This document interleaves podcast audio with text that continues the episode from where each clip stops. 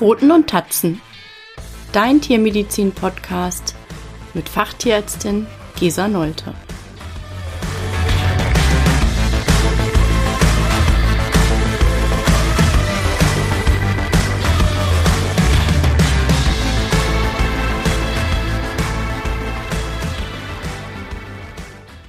Hallo und herzlich willkommen. Heute soll es um das Thema Anästhesie oder auch Narkose bei Hund und Katze gehen. Ja, früher oder später steht sie bei fast allen Tieren an, die Narkose. Und wie beim Menschen auch, bringt jede Narkose ein gewisses Risiko für den Organismus mit sich. Dementsprechend sind die meisten Hunde- und Katzenhalter vor einer Narkose sehr besorgt. Die meisten Tierhalter wünschen sich die sanfteste und risikoärmste Narkose für ihr Tier.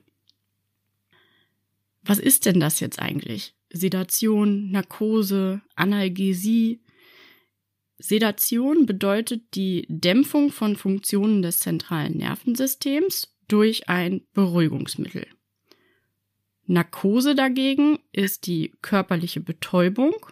Das Ziel der Narkose ist ein vorübergehender, tiefschlafähnlicher Zustand, bei dem das Bewusstsein ausgeschaltet und die Schmerzempfindung unterdrückt ist. Lebenswichtige Funktionen wie Atmung und Kreislauf allerdings erhalten bleiben. Die Übergänge zwischen Sedation und Narkose sind fließend. Analgesie bedeutet Schmerzausschaltung. Eine Anästhesie, also Narkose, bedeutet nicht gleich Schmerzausschaltung. Die ist also immer gesondert durchzuführen. Es werden verschiedene Formen der Anästhesie und Sedation unterschieden. Und grundsätzlich stehen drei Narkosearten zur Verfügung. Die sogenannte Inhalationsnarkose, die sogenannte total intravenöse Anästhesie oder auch tiefer abgekürzt und die Injektionsnarkose, wobei man als Sonderform die Lokalanästhesie und die Kurznarkose betrachten kann. Eine Inhalationsnarkose ist eine der sichersten Narkoseformen. Über einen Venenverweilkatheter bekommt dein Tier ein kurzwirksames Sedativum, gefolgt von einem Kurznarkotikum. Dann wird dein Tier behutsam intubiert. Es wird also ein Schlauch, ein sogenannter Tubus, in die oberen Atemwege eingeführt.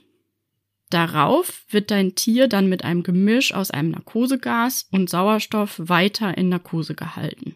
Dieses Gemisch gelangt dann über den Schlauch, Tubus, in die Lunge. Der große Vorteil der Inhalationsnarkose liegt in der sensiblen Steuerungsmöglichkeit.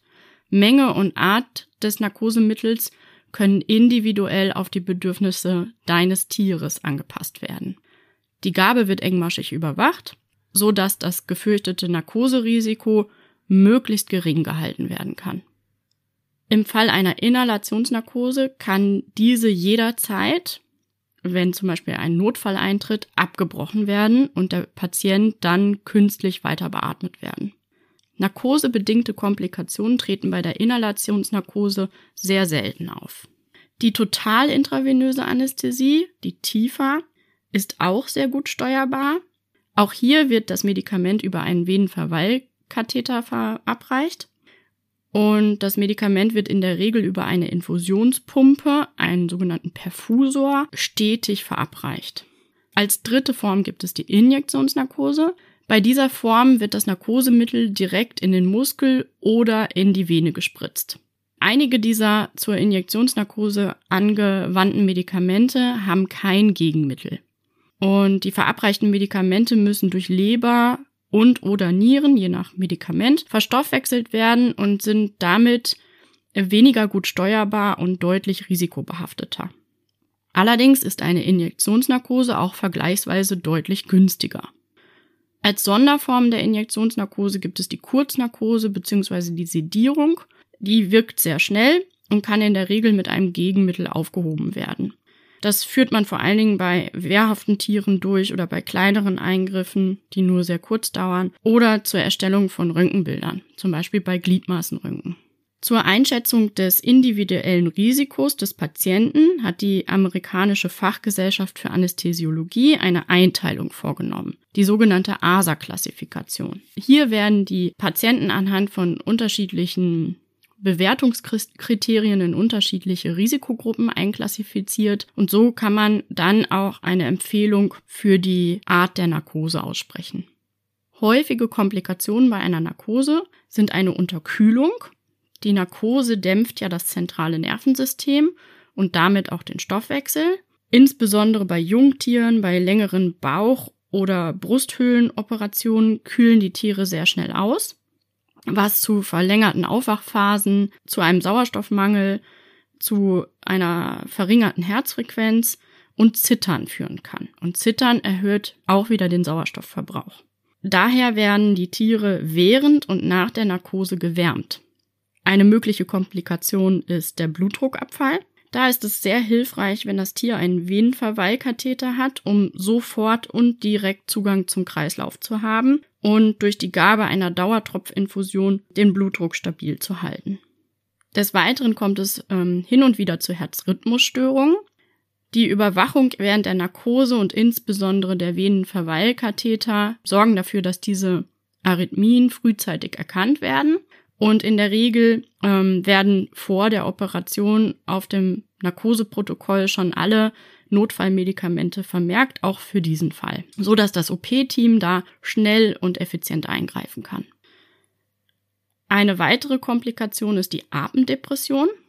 Manche Narkotika oder Sedativa wirken atemdepressiv und da ist natürlich gut, wenn das Tier intubiert ist, dann kann es nämlich künstlich beatmet werden. Im allerschlimmsten Fall kommt es zu einem Herz- oder Atemstillstand, in dem dann auch wirklich reanimiert werden muss. Und da ist es sehr, sehr gut, wenn man ein, ein trainiertes Anästhesieteam hat, was weiß, was es zu tun hat. Dann gibt es noch rassebedingte Komplikationen.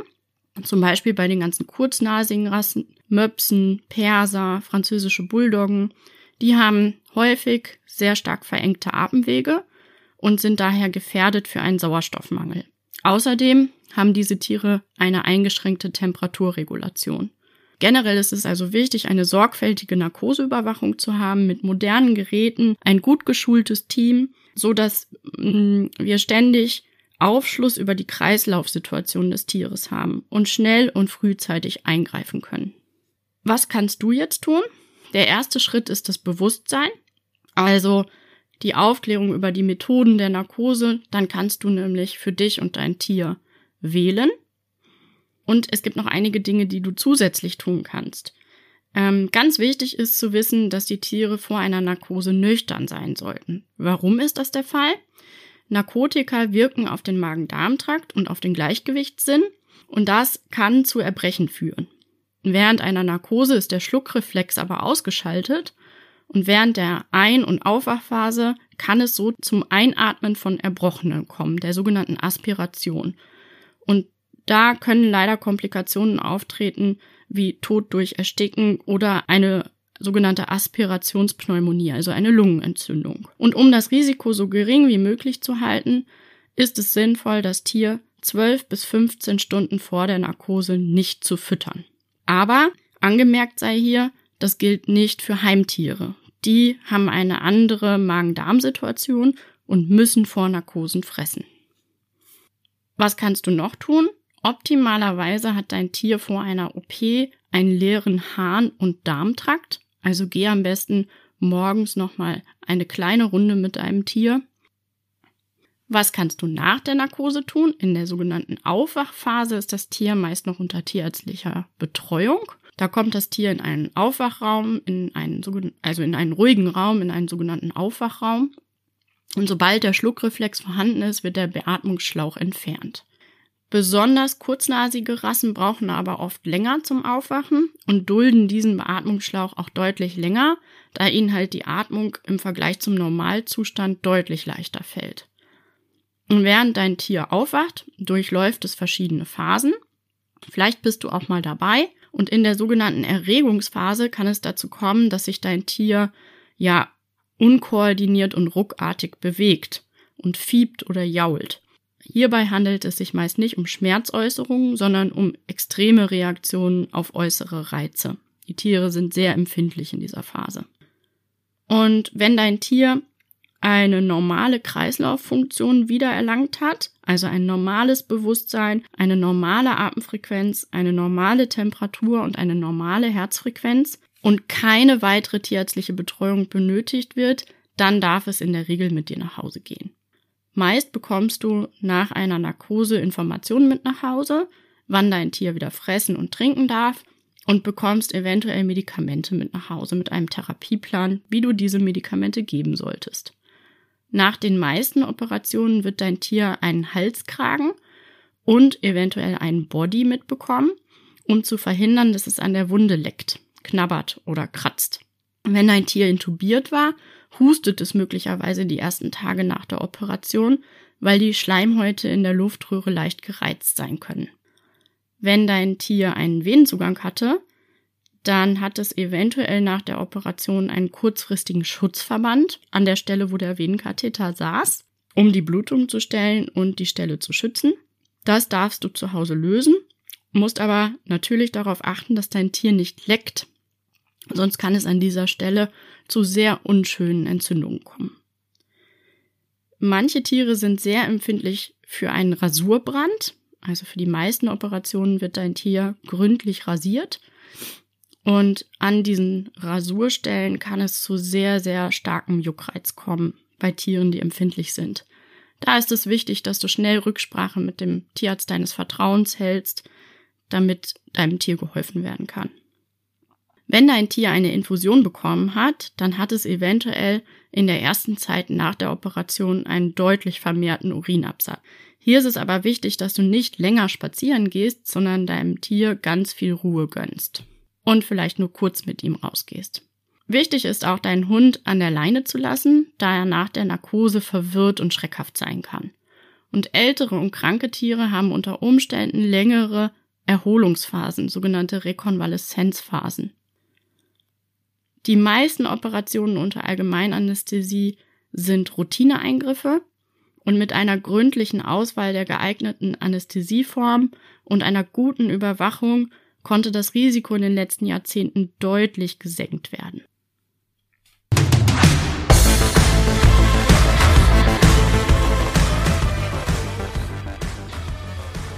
Dir hat dieser Podcast gefallen? Dann freue ich mich, wenn du ihn abonnierst. Wenn du Themenvorschläge hast, schreib mir gerne unter info at pfotenundtatzen.com.